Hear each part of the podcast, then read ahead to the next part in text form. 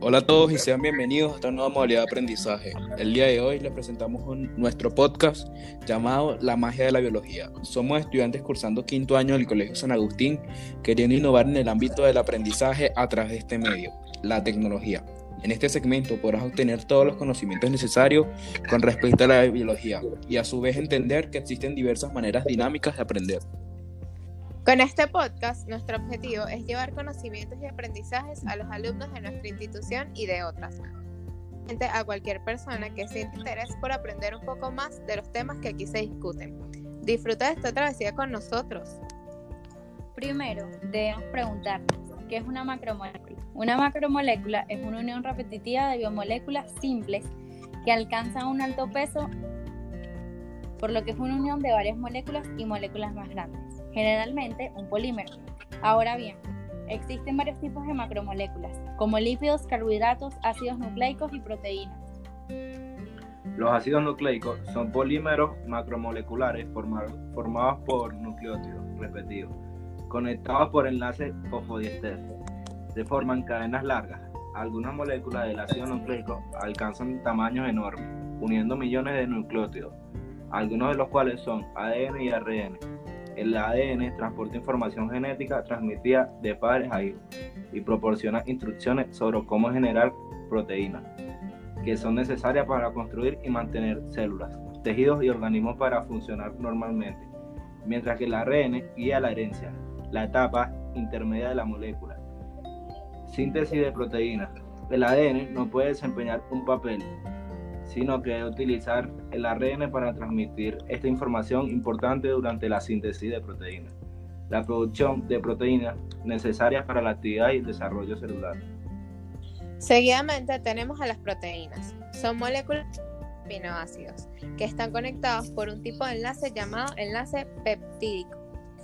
El orden de los aminoácidos depende del código genético de cada persona. Todas las proteínas están hechas de carbono, las proteínas tienen múltiples funciones, como catálisis, regulación, estructura, defensa, transporte, receptor, reserva y funciones de almacenamiento. Los carbohidratos están compuestos por tres elementos básicos, carbono, hidrógeno y oxígeno, siendo este último un contenido ligeramente inferior.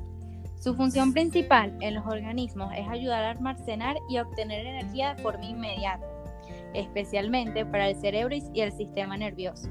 Esto es gracias a la enzima amilasa, que descompone las moléculas en glucosa o en azúcar en la sangre, lo que permite que el cuerpo utilice energía para realizar sus funciones. Hay varios tipos de carbohidratos, monosacáridos. Son los más simples porque consisten en una sola molécula.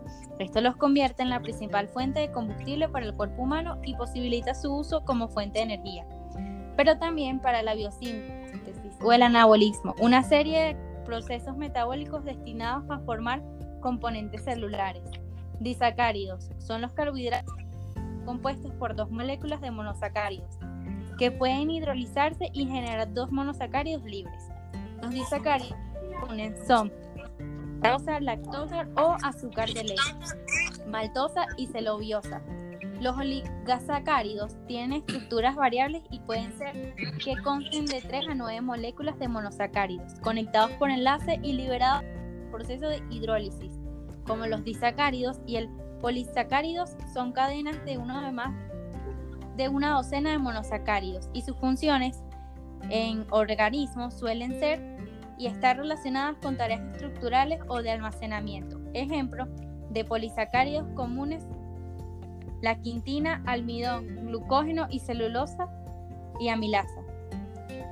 Por otro lado, tenemos los lípidos. Los lípidos son un grupo de biomoléculas con dos características. Son insolubles en agua y ricos en energía, por la cantidad de enlaces carbono-hidrógeno. Existen muchos tipos de lípidos, como los fosfolípidos, triglicéridos, colesterol y licolípidos. Los lípidos realizan varias funciones en los organismos vivos, incluyendo la regulación de energía, el almacenamiento y la estructura.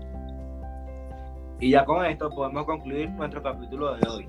Esperamos que hayan disfrutado tanto como nosotros.